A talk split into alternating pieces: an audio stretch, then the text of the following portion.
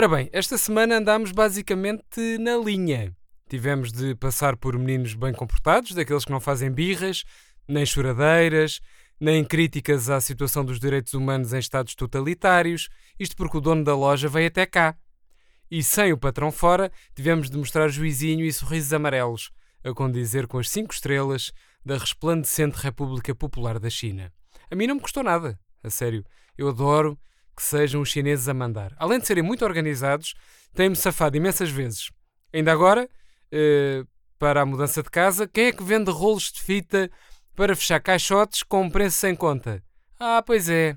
E quem é que vende fora de horas um pacote de pilhas, ainda por cima daquelas pequeninas, para abastecer o livro O Meu Primeiro Mozart, que é a única forma de calar as birras e as choradeiras da criança cá de casa?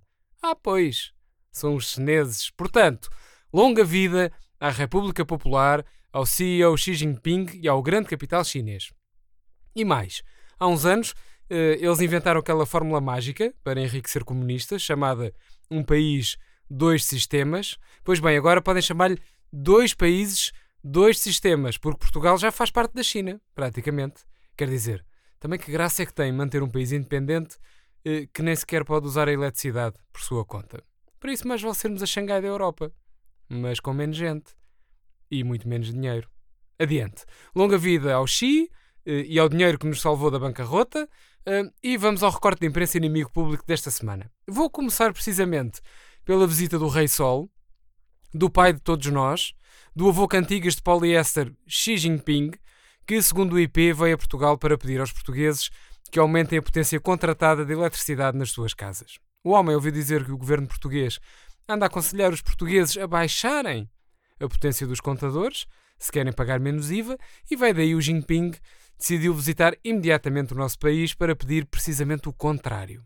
O patrão não executivo da EDP quer que os portugueses aumentem a potência até ao máximo e que todas as noites deixem os eletrodomésticos ligados e a trabalhar. O nosso querido líder aconselha ainda os portugueses a mudarem para um novo sistema biorário que ele criou no qual uh, se paga uh, por dois horários, assim mesmo, tipo, a duplicar. Quem não ficou nada bem impressionado com a visita do presidente chinês foi o deputado André Silva, isto porque, segundo um exclusivo do inimigo, o PAN considera que os chineses não são bem-vindos em visitas de Estado, porque aquilo é um povo que come todos os animais que existem. O líder parlamentar e deputado único, André Silva, ficou chocado com a vinda a Portugal do Xi Jinping eh, porque no fundo o homem é presidente de um país uh, onde comem cães, uh, comem cães que perseguem gatos, comem os gatos que não conseguirem subir às árvores e até é velha que atira paus aos gatos. E a prova disso é que não há velhos chineses enterrados em Portugal. O deputado André Silva recusa-se a participar em cerimónias oficiais com o Xi Jinping, mas não há problema, porque vários deputados do PSD uh, assinaram a presença por ele. Ainda a propósito do único assunto importante da semana, ficamos a saber que Marcelo Rebelo de Sousa vai visitar a China em 2019, aceitando o convite uh, do nosso querido líder, e a ideia principal do presidente português para a visita é tirar uma selfie com todos os cidadãos chineses. Com o, o pretexto não sei do que da Rota da Seda, uh, o Marcelo vai, uh, vai lá para o ano e vai aproveitar para beber bagaço com velhinhos de Pequim, como fez no Barreiro.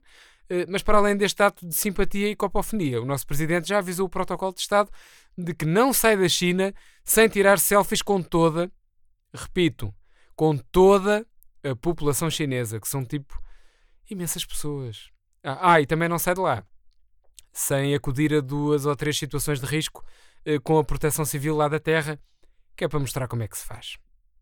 Agora, gostava aqui de falar de política internacional mais precisamente acerca de uma notícia revelada pelo Facebook do Inimigo Público, que diz o seguinte: uh, extrema-direita entra no Parlamento da Andaluzia e convida André Ventura para falar sobre os, digamos, cantores de flamenco que vivem à conta da segurança social. É verdade, o partido Vox entrou no Parlamento andaluz e convidou o líder do partido irmão, o Chega, para ir a Sevilha denunciar todos os ciganos que vivem à conta da segurança social e passam os dias a beber cerveja, a dançar e a bater com as palmas das mãos em caixotes, eh, enquanto ficam com os olhos fechados.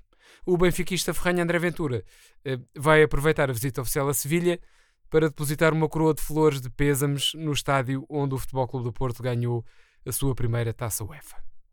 Ora, o que é que eu tenho? Ah, eu tenho aqui outra coisa. É uma notícia muito interessante sobre esquizofrenia.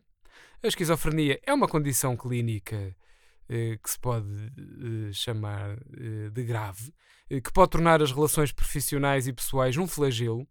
E por isso mesmo, o Primeiro-Ministro António Costa combinou apertos de mãos diferentes para saber se está a reunir com o Centeno, Ministro das Finanças, ou com o Centeno, Presidente do Eurogrupo.